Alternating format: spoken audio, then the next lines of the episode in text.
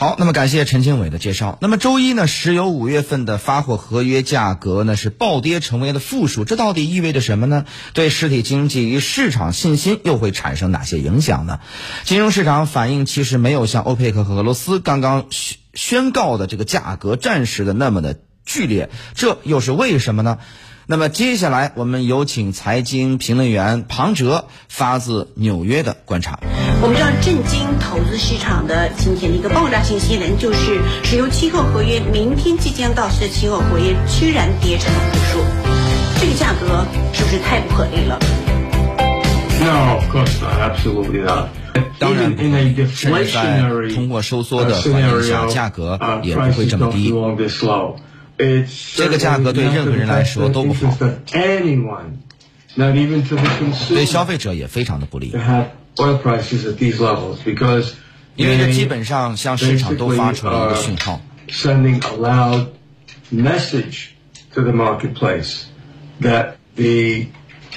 显示经济环境处在险恶的环境之下。这个石油市场的暴跌现象。呃，对导致很大的损伤，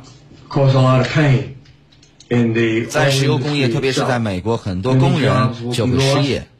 呃，especially here in the states, um, and that means that many companies.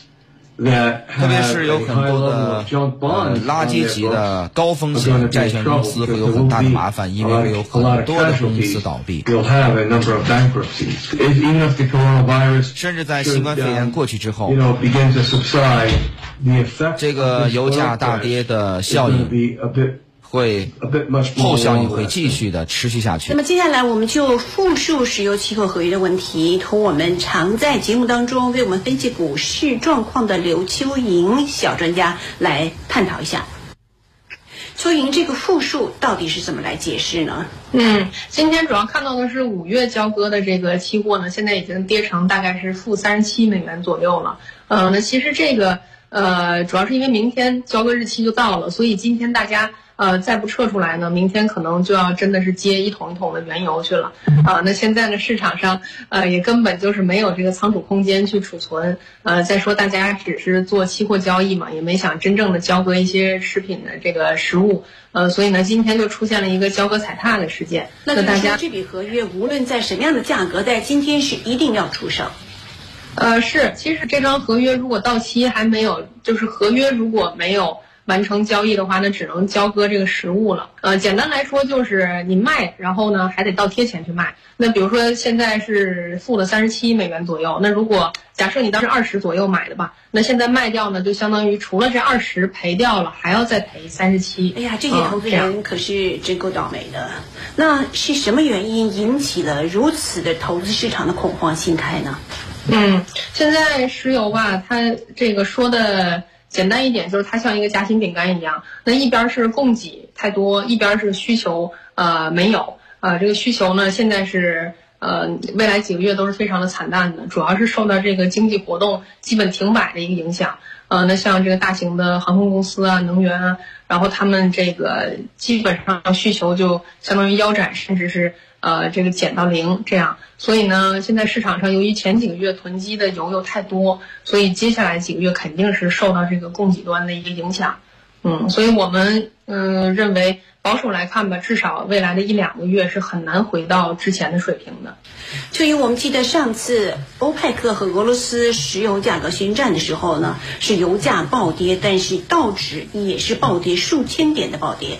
但是在今天石油价格都跌成了负数了，那么股票市场似乎还相对来说比较镇静。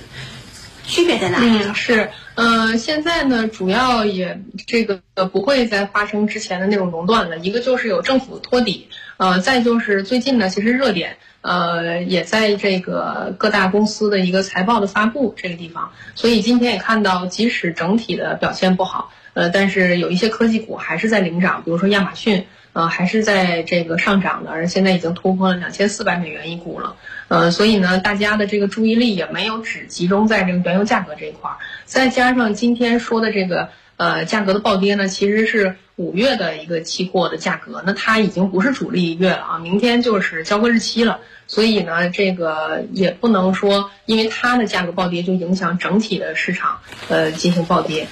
再有就是对于投资人来说，怎么样面对目前这个状况？比如说还没有进场，是不是现在应该进场？因为已经都成负数，还能再低吗？如果说已经进场的投资人，现在应该如何对待自己手中现在这么惨的一个价？嗯，是因为未来几个月呢，至少是这个四五六月份吧，还是不太明朗。呃，我们还是要持续的去观望它到底会发生什么。比如说这个价格暴跌，或者是特朗普进一步的去干预，呃，达成一些减产协议，都会让这个呃整体的油价以及这个能源板块是上下波动的。所以这个形势是非常的不明朗。但是呃，未来的三到六个月之内还是偏负面的，因为这个供给和需求端呃这个情况已经很明显了，是在这摆着，就是供给呃过多，然后需求不足。呃，所以呢，导致这个大量的囤货，呃，那这个问题我觉得是至少两三个月之内是很难马上解决的，呃，所以这也会影响未来一段时间的这个原油价格吧。但是如果说现在已经有朋友入手了这个能源股，然后想要现在割肉的话，那我觉得长期其实能源股还是有发展的，呃，就像巴菲特也是几十年如一日，一直非常看好这个能源板块，只不过是暂时这半年啊，它的形式是不太明朗。因为我们建议还是要做一些比较好的公司的股东，然后去只是这样的一种投资模式嘛。那其实现在看这个美国的几大能源公司，他们的这个整体公司的情况还是不错的。呃，那并没有出现一些公司本身没有一些致命问题，只不过因为现在这个市场和行业的情况是这样，所以不可避免的会遭受这样的冲击。但是如果长期一直拿着的话，应该还是可以的。